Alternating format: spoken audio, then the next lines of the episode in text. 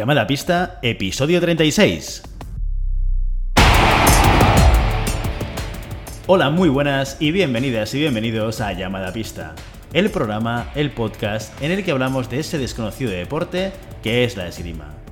Este podcast está pensado por y para este extraño a la parque especial colectivo de seres humanos que decidimos no dedicarnos ni al fútbol, ni al baloncesto, ni al tenis, ni a ningún otro deporte conocido y que por el contrario preferimos, en pleno siglo XXI, blandir la espada y enchufarnos a la pista. Aquí estamos una semana más, un viernes más, Willy Cornet, esgrimista intermitente, y al otro lado del Skype tengo a Santiago Godoy, entrenador de esgrima y director del SAC, la sala de armas del Garraf. Muy buenas Santi, ¿cómo estás? Hola Willy, ¿qué tal? ¿Cómo estás? Muy bien, muy bien. ¿Qué te ha gustado esto de grabar con el sonido al mismo tiempo?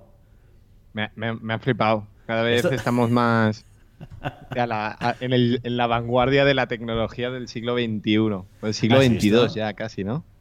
Claro, esto la gente no lo sabe, pero todos los sonidos los metemos en postproducción, ¿no? Y ahora una, una, historia que no hemos contado, porque al final no la pusimos en notas del programa, que lo comentábamos antes de grabar, y es que el episodio anterior, el 35, tuvimos que grabarlo por segunda vez porque intentamos hacer lo mismo que estamos haciendo ahora, pero no se grabó, que es grabar con sonido al mismo tiempo. No se grabó mi línea de voz, por lo tanto tuve que repetir todo. Por eso lo del día de la marmota, porque era como grabarlo una tras otra vez. Efectivamente. Pero bueno, oye, quedó muy bien, ¿eh? Yo creo que la segunda vez te quedó, mejor, que la primera. Quedó mejor, más estructurado, ¿no? Sí, sí, efectivamente. Yo creo que tenemos que hacer esto, grabar dos veces y quedarnos con la segunda grabación. Mm, sí, sí. Como nos sobra el tiempo a todos, claro. Eso es, eso es. Oye, eh, antes de empezar, patrocinador de la semana. ¿Adivinas quién es nuestro patrocinador? ¿Patrocinador? No, no, puedo imaginar, no lo sé, no lo sé. ¿Quién puede ser? Lo puedes leer en la escaleta. Pero esta semana, llamada pista, está patrocinado por Alstar. ¡Madre mía! Representada por Dani Sánchez en España. Oye, si queréis comprar algo de material, esto, vamos, grabároslo con fuego, ¿eh? No dudéis en visitar la página web alstarspain.com sobre todo decirle a nuestro amigo Dani que habéis escuchado la cuña publicitada en llamada pista para que vea el valor que aporta patrocinarnos y también podéis contactar a Dani en el email dani@alstarspain.com y preguntarle y pues pedirle opinión o a lo mejor tenéis dudas sobre comprar un tipo de material u otro y él seguro que estará encantado en ayudaros. Sí, ah, y ahora sobre todo aprovechemos el principio de temporada, ¿no? Esto que estamos hablando de, revisar todo el material y de ponerlo a punto, eh, ahora es un buen momento para contactar con Dani, porque realmente es problemas que nos ahorramos en un futuro y el material All-Star eh, está eh, de sobra demostrado que puede ser uno de los mejores materiales que, que hay hoy en día en este deporte.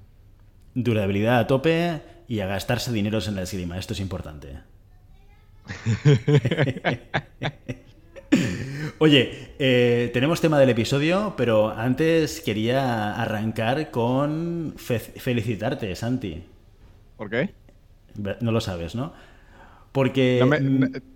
No me, leo la escaleta, así no ¿no? Ya lo veo, ya. Porque por, por el número de socios que tiene el SAC.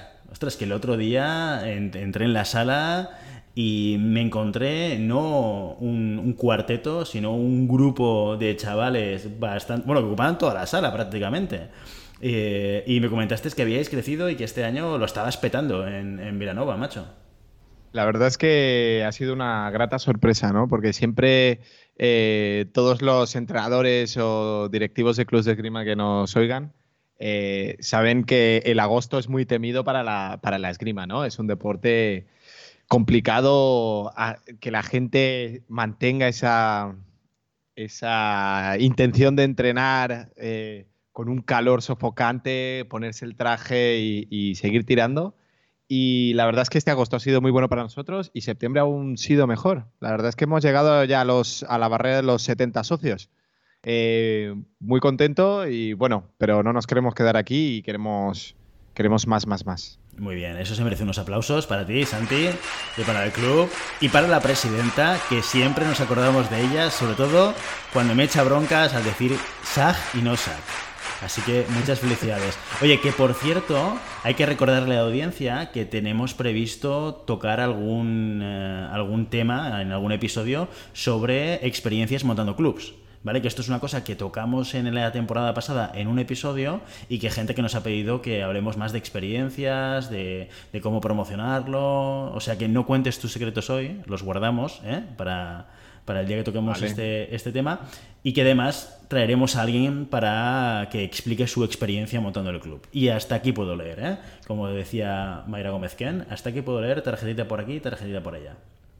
Uy, eso es muy vintage. A tope. Y, y oye, antes de empezar con el tema, de nuevo, simplemente lo que anunciábamos en el episodio anterior, hemos montado una planificación deportiva real, que es la mía, que la, bueno, la hemos montado, la ha montado Santi. ¿eh? Pues se ha puesto entre cerveza y cerveza el fin de semana, se ha puesto a planificar Sí. actividades deportivas. Es como mejor se planifica, ¿eh? con Pero total he de decir que el copyright de esto es de Juanjo Michavila, porque la plantilla que utilizo yo desde hace prácticamente cinco años es la, la que él me cedió. eh, que quizás, bueno, ahora como está en Qatar, eh, no importa mucho, pero quizás no tengo los derechos de, de autor. pero bueno, ya está hecho. Eh, es una planificación muy sencillita. eh, ya lo veréis, eh, porque Willy creo que lo va a colgar en las notas del programa. Em, la idea es eh, establecer los parámetros. O con Juanjo estableció unos, yo los he modificado, he quitado unos y he añadido otros. Que para mí eh, engloban técnica, táctica y, preparación física. Y simplemente es el hecho de cuándo trabajo qué y en qué intensidad. Básicamente es, es ponerte, bueno, mm, ponerte un ratín y, y esto sería, debería, se trabaja, yo lo trabajo para grupos, pero bueno, como Willy me pidió esto de la planificación, lo he trabajado también a manera individual, que cada uno puede hacer eh, su planificación eh, de manera individual, siempre aconsejado de un entrenador, como siempre digo. Em, pero bueno, que es un trabajo que se puede hacer tanto un tercero para nosotros o nosotros mismos para intentar mejorar según qué puntos. Entonces, un poco para poner en contexto la, la- base de esta planificación, eh, nosotros tomamos el calendario, en este caso autonómico, ¿no? focalizamos el objetivo en las competiciones absolutas y de veteranos de, a nivel catalán, que es las que yo puedo en las que yo puedo competir eh, durante esta temporada y marcamos objetivos sobre todo para las absolutas ¿no? Eh, explícanos un poco en ese primer periodo no hagamos un spoiler de todo porque entonces haríamos un capítulo entero pero simplemente para tener un- una primera visión de esa planificación explícanos un poco qué tenemos previsto desde ahora porque dijimos objetivo los absolutos y tiempo de entrenamiento viernes en sala y durante la semana hacer elíptica y hacer musculación en casa. ¿Sí? Con eso en, la- en mente, ¿qué es lo que tú has pensado de aquí a la primera competición objetivo, que sería el primer campeonato absoluto de Cataluña? Vale. Eh, definir un poco la diferencia entre competición objetivo y objetivo en sí, ¿vale? La competición objetivo es lo que comentamos en la- el capítulo anterior, es la temporización que yo tengo hasta un elemento, una prueba, un test, una, una evaluación de mi trabajo, ¿vale? Que no quiere decir que sea el objetivo en sí, porque a lo mejor dentro de esa competición quiero un objetivo puntual, ¿no? O hacer final de 8, o, en este caso nuestro objetivo principal, Willy, sería la clasificación al Campeonato de Cataluña absoluto, ¿vale? Eh, comentar que nuestro Campeonato de Cataluña, al igual que el Campeonato de España, eh, no es Open, sino que se clasifican solo los 36 mejores de las ligas catalanas eh, que hay durante la temporada. Hay tres ligas catalanas, ¿vale? Eh, si al final de estas tres ligas catalanas estás entre los tres, 36 primeros del ranking, estás automáticamente clasificado para el Campeonato de Cataluña absoluto. Por lo tanto, nosotros, bueno, yo como entrenador de Willy he planteado eh, objetivo principal, eh, clasificación del Campeonato de Cataluña, objet- segundo objetivo principal, eh, el Campeonato de Cataluña en sí. ¿vale? El primero en la clasificación, ¿no? Es como serían tus, tus pequeños Juegos Olímpicos, Willy. Sí. Tienes que conseguir una clasificación y después salirte en, la competición. Pero eh, ahí, em, marcamos como objetivo el, eh, digamos, el nivel de directa en el que me funden o, no. claro, eh, lo suyo sería si queremos tener un, un objetivo dentro de la competición, sería marcarnos una, una directa. Eh, siendo claros, haciendo un final de 8 y 2.16 en las competiciones ya prácticamente estarías, o haciendo 3.16, ya prácticamente estarías dentro, o, sea, tendrías garantizada estar entre los, entre los 36 bueno, primeros. De hecho, el año pasado me clasifiqué haciendo una sola competición y haciendo 16. Y me clasifiqué para el Cataluña. Claro, claro. Entonces, todo depende si te clasificas. Te puedes, eh, si ganas la primera liga catalana, ya puedes dar por, por, sentado que vas a que vas a participar en el Campeonato de Cataluña. Eh, si ganas la primera liga catalana, deberíamos plantearnos seriamente el que tengas que competir a otro nivel y no quedarnos en autonómico. Em, ya, pero eso no pasará, ya, te lo anticipo que no pasará. ¿eh? sí. Entonces, nosotros tenemos las intenciones de de objetivos a nivel de planificación y después tenemos objetivos dentro de cada competición, ¿vale? Entonces, eh, cada cual tendría que plantearse qué objetivos quiere a nivel de competición y qué objetivos quiere a nivel de programación de, em, de temporada. Vale, perfecto. Entonces, eh, simplemente anunciándolo, ¿eh? De, porque todavía estamos en, en, la introducción, que ya sabes, tiramos media hora, ¿eh? Eh, siempre denunciando mm, las tres, cuatro cosas que vamos a hacer de ahora hasta la primera competición objetivo del año. Vale, mira, eh, para la gente que vea la planificación, yo planifico con, ATRs, ¿vale? Que es la, la, planificación que se utiliza ahora eh, para establecer criterios de, em, de entreno muy simple, muy por encima. Eh, se divide en tres fases, ¿no? El, A es acumulación, el T es transformación y la R es realización, ¿vale? Entonces, es como una. Es como.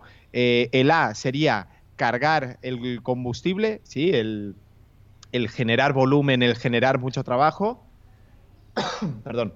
El T sería transformar este trabajo que en A normalmente es un trabajo muy genérico, muy, muy general para, em, para ganar todo tipo de fuerza, para ganar velocidad, sí, que no es netamente eh, esgrimístico. La transformación sería coger todo esto que hemos ganado y transformarlo en algo que nos sirva a nosotros encima de la pista y la realización sería el aplicar esa transformación en un momento determinado. Por eso las Rs deberían coincidir, y como ya veréis, deberían coincidir en la competición objetivo que nosotros nos hemos marcado, en este caso las competiciones en rojo.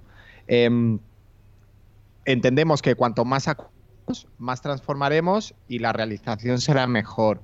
Cuanto menos sea la acumulación, la transformación es más limitada y la realización pues será mucho más eh, escasa en este caso.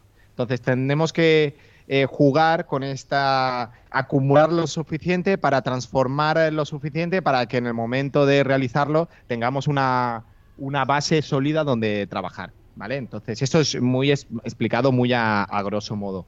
Eh, en la acumulación sería todo el trabajo base, la transformación sería todo el trabajo de transición a la esgrima y la realización sería directamente la aplicación dentro de lo que es la pista de esgrima. Perfecto. Eh, bueno, en cualquier caso, si alguno tiene dudas, que nos escriba, que nos envíe un, mensaje a la página web, a llamadapista.com barra contacto. Si al ver la planificación, pues eh, o tenéis alguna aportación o veis alguna cosa que queráis comentar, oye, sin ningún tipo de problemas, y lo comentamos en, en los próximos episodios. Perfecto. Oye, Santi, tema del episodio, ¿qué nos traes hoy?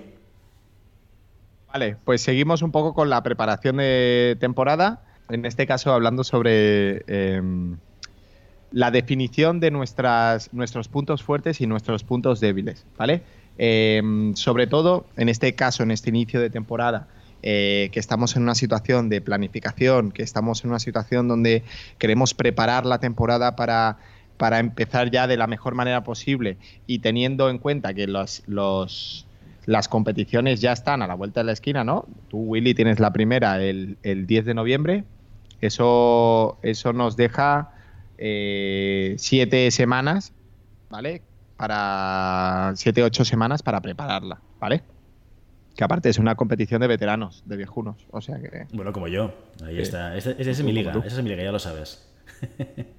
Entonces, en este punto, sí, que por ejemplo yo eh, en tu planificación aún lo tengo como pretemporada, sí, como preparación física general, em, me gustaría el hecho de establecer unos puntos fuertes que tú sepas que vas sobrado o que tú sientas que en este caso estás sobrado y unos puntos a mejorar, ¿no? No, no, no llamarlos puntos débiles, sino unos puntos a mejorar donde tú creas que deberías invertir más energía eh, para poder conseguir una mejora notable en un punto que tú creas que pues flojeas, flojeas un poco, ¿no?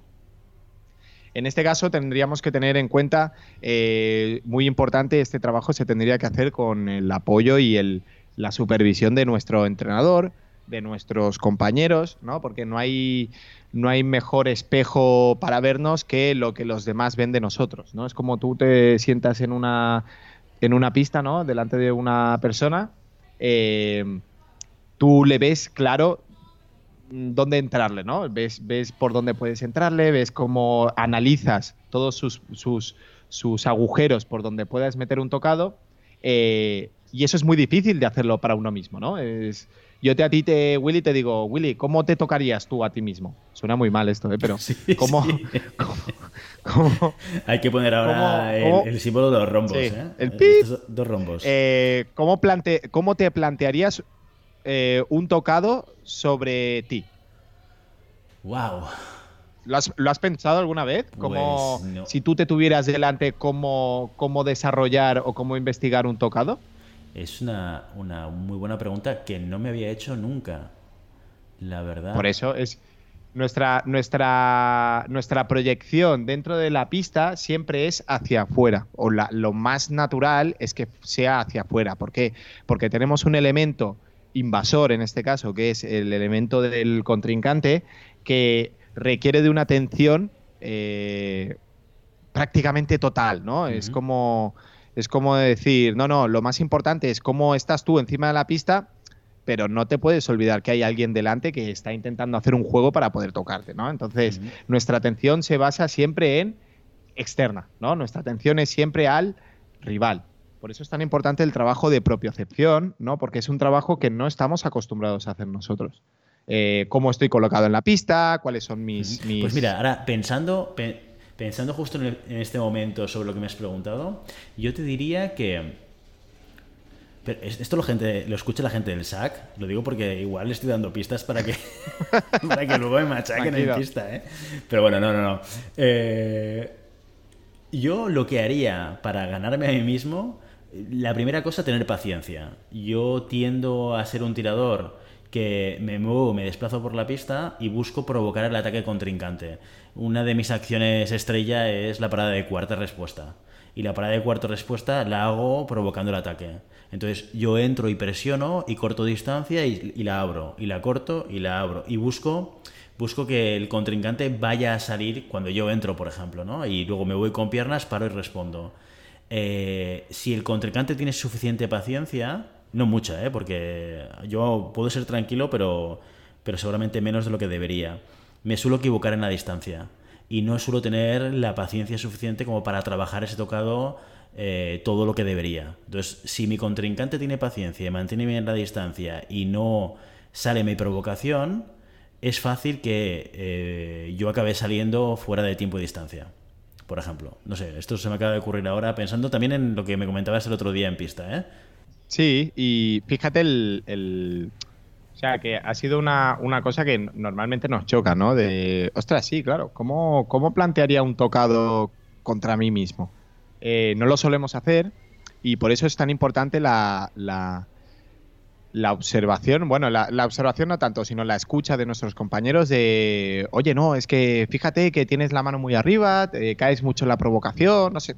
Entonces, todas estas cosas nos van dando pistas de, agujeros que solemos tener de manera natural y que podríamos trabajar para, taparlos o, o, como mínimo para que no fueran tan evidentes y sobre todo nunca olvidarnos de, de, seguir trabajando nuestros, nuestras acciones preferidas, ¿no? O sea, las, las acciones que nos salen eh, más, más natural. Porque yo te hago una pregunta, Willy. Eh, siempre, siempre que hablamos los entrenadores o siempre que hablamos del tema de, de, didáctica, eh, hay dos vertientes, ¿no? Es la vertiente de si tú tienes puntos fuertes y puntos a mejorar ¿tú qué eres? ¿De mejorar puntos fuertes o de mejorar puntos eh, más flacos? Es decir, ¿inviertes más tiempo en lo que se te da bien o invertirías más tiempo en lo que se te da mal?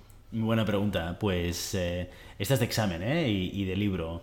Esto depende, bueno, porque esta es una pregunta que también desde la psicología en el desarrollo personal nos lo preguntamos muchas veces, ¿no?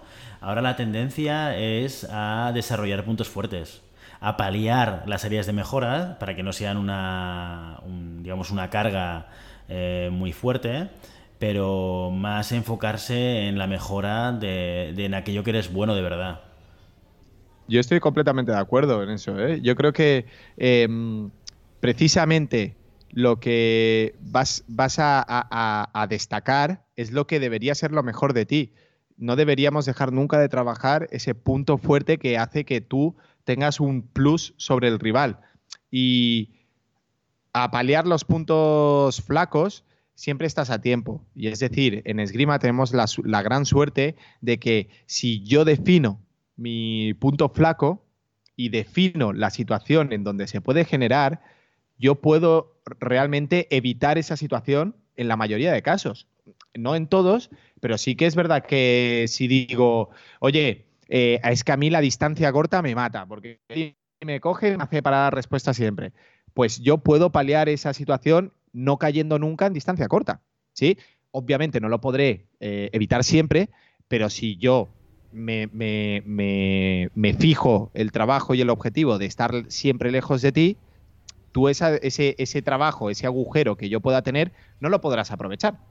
Y sin embargo, si mi punto fuerte es la punta, eh, no podrás aprovechar este, este punto flaco y además estaremos trabajando, me estaré garantizando que el trabajo de distancia será siempre a favor mío y no a favor tuyo.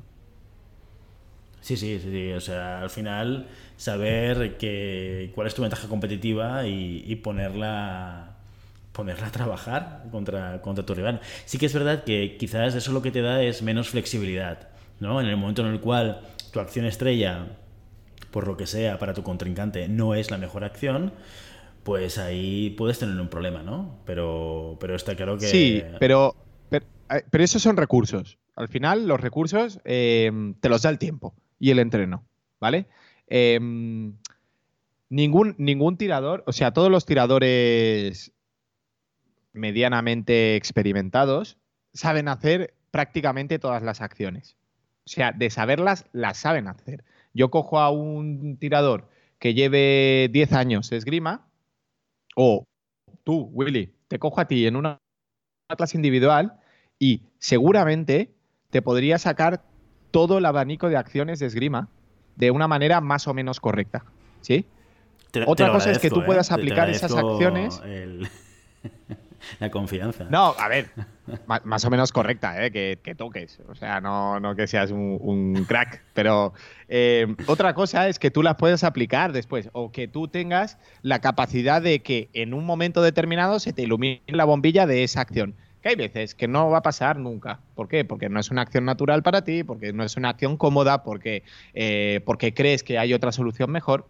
Entonces, no el hecho de saber mucha esgrima eh, es equivalente a poder aplicar mucha esgrima en el combate, porque en el combate la, característica que tiene es que es una tabula rasa. Es decir, en el combate yo puedo saber toda la esgrima, pero si al final aplico tres acciones, mi esgrima se limita a tres acciones, ¿no? ¿Que yo pueda hacer eh, mil historias más? Sí, pero si no las hago es como no, si, si, no existieran. Sí que es verdad que lo que me da es que en, momentos puntuales pueda sacar eh, una solución derivada de todo ese conocimiento. Pero estamos hablando de un porcentaje de tocados muy pequeños. Eh, nosotros cuando, cuando analizamos un tirador o cuando analizamos un combate, tú vas viendo que cada tirador siempre cae en las mismas acciones o siempre cae en en, la misma ejecución.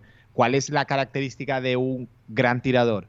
La característica de un gran tirador es conseguir que esa acción se lleve a cabo eh, aunque el otro lo sepa. Es decir, engañando, enmascarando, jugando con la distancia.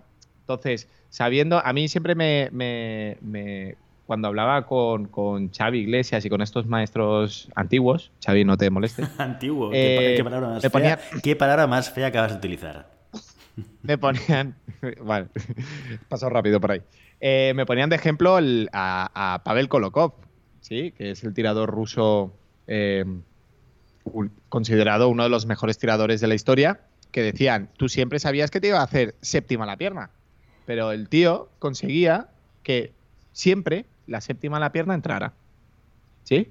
Es como, ¿cómo puede ser? que tú lo sabías lo que te iba a hacer, pero lo enmascaraba también o conseguía que, tú te preocuparas por otras cosas y papá, hacía su acción, su acción estrella. Bueno, esa es la, característica de un gran tirador. ¿Vale? Entonces, eh, yo eh, cuando tengo discusiones con, con, la gente de la sala, tú lo sabes, el hecho de, no, no, nos, nos falta esgrima, nos falta, nos falta recursos. Y yo siempre digo lo mismo, no es verdad, no, no, falta recursos. Falta que sepamos aplicar bien los recursos que sabemos, porque no me sirve de nada que tú sepas hacer toda la esgrima si cuando llega un combate eh, te equivocas haciendo un fondo en la distancia del fondo. Porque ahí puedes saber toda la esgrima, pero si no vas a aplicarla, no sirve para nada. No, es que además una cosa es saberla y otra cosa es aplicarla. definido... eso, nos lleva a las típicas discusiones entre maestros y tiradores, que el maestro dice, pero si tienes que hacer esta acción, coño, yo también la veo que tengo que hacerla. Ahora, hazla en pista, que no es lo mismo. Claro. No, y el, hecho de, por ejemplo, em, está muy de moda el, el, DAFO ahora, ¿no? Es, ahora que hemos yo he abierto el club eh, bueno, hemos, la presidenta y yo hemos abierto el club. Em, ¿Has visto, cariño? ¿De cariño me lo dices a mí o se lo dices a la presidenta? En plan, en, no, se lo digo a la presidenta. Ah, vale, vale.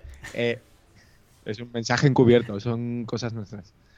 Eh, es lo del DAFO, ¿no? O sea, el DAFO, el, definir cuál puntos fuertes, puntos débiles, oportunidades y, el otro nunca me acuerdo cuál es, ¿no? El puntos fuertes, puntos débiles, oportunidades y, y amenazas. ¿Y defectos? amenazas, debilidades, amenazas, fortalezas y oportunidades. Eso. Entonces, yo como tirador debería tener mi DAFO, ¿sí? Eh, bastante claro. Yo como persona, ¿vale? ¿Por qué? Porque es tan importante el saber la acción que tengo que hacer como igual o más importante saber dónde no me tengo que mover, ¿no? Porque si, si yo te digo, sí, sí, estás súper bien, estás trabajando súper bien, pero no tienes que, con este tirador, no, no tendrías que trabajar la distancia corta. Si tú cometes el error de no saber cuál es la distancia corta, la amenaza que hay implícita en esta distancia corta no la sabes definir.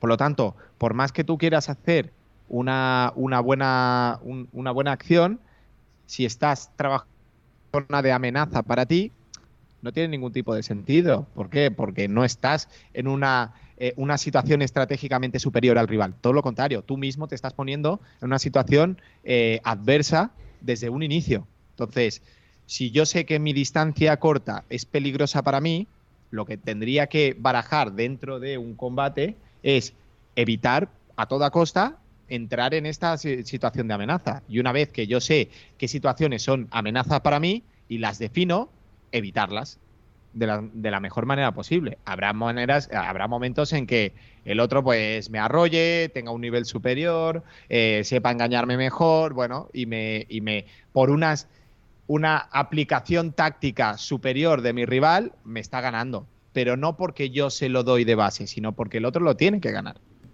Pero si yo se le estoy regalando una ventaja táctica y una ventaja estratégica desde el minuto uno, ya voy perdiendo, empiezo perdiendo. Entonces, estas cosas que para nosotros, o para mí en este caso, em, parecen un poco de, cajón por, por, el hecho de, ser entrenador y los entrenadores lo vemos y esto no lo hagas, ¿por qué atacas aquí? Eh, parada, respuesta no, punta, tal cual. Em, a veces es muy difícil verlo en la pista. Por eso tenemos que tener muy claro nosotros dónde nos deberíamos mover y dónde deberíamos evitar movernos. Muy bien, así que esto debería formar parte también de, nuestra agenda o manual de tirador, ¿no? Iniciar quizás el año con un, pequeño DAFO, ¿eh? que nos va a ayudar también a, concretar esa planificación técnica que, vamos a elaborar en base a los objetivos de competición que podamos tener, o de desarrollo, ¿no? Objetivos de competición o de desarrollo, ¿no? Claro, sí, sí, sí, sí. Eh, obviamente, ¿no? yo quiero, quiero saber eh, que lo que yo estoy trabajando, y de ahí viene lo de invertir tiempo y recursos eh, de manera eficaz, yo quiero saber que lo que estoy trabajando eh, tiene frutos, ¿no? Y que no se pierde entre eh, todas las, condiciones técnicas, tácticas y de físico durante la temporada. ¿Por qué? Porque si nosotros vamos dando todas las acciones durante la temporada, hay una cantidad de acciones que al final, ostras, pero la parada respuesta no sé si la hemos trabajado mucho, poco, si, he mejorado, no he mejorado. Entonces, una cosa es el trabajarlo y otra cosa es la sensación de mejora del tirador. Y un tirador siempre debería tener esa sensación de mejora o como mínimo esa sensación de que tiene un punto más que la temporada pasada, ¿no? Entonces, nosotros mismos, ¿por qué, este punto más es tan importante? Porque para mí, dentro de un combate, la definición eh, o la ventaja máxima que yo puedo tener sobre un tirador rival es el hecho de la confianza que yo puedo ejercer o que yo puedo em, tener sobre mis acciones contra él.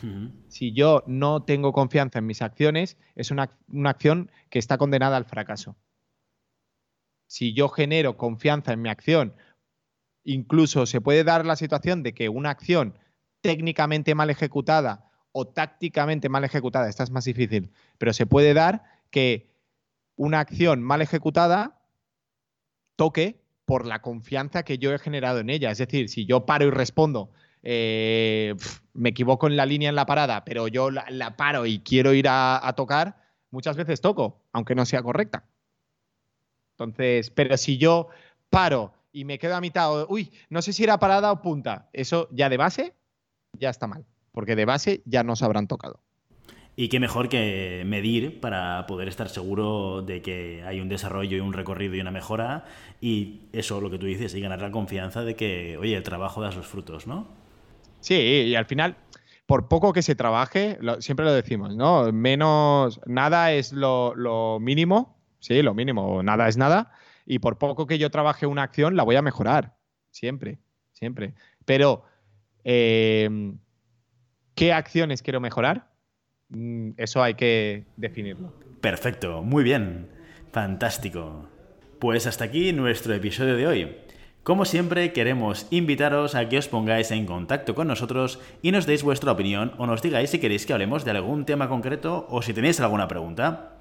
Lo podéis hacer a través de la página web llamadapista.com barra contacto o a través de las redes sociales, Instagram o Facebook, que es donde estamos y nos encontraréis. Y si el contenido de este podcast os gusta, no os olvidéis suscribiros, compartir este episodio en cualquier red social, darnos 5 estrellas en iTunes y así ganamos visibilidad y más esgrimistas nos conocen, y comentar lo que queráis tanto en iVoox como en Spotify. Muchas gracias por todo, por vuestro tiempo, por vuestra atención y por vuestro interés en este maravilloso deporte que es la esgrima. Nos escuchamos la semana que viene. Hasta entonces. Adiós, que vaya muy bien.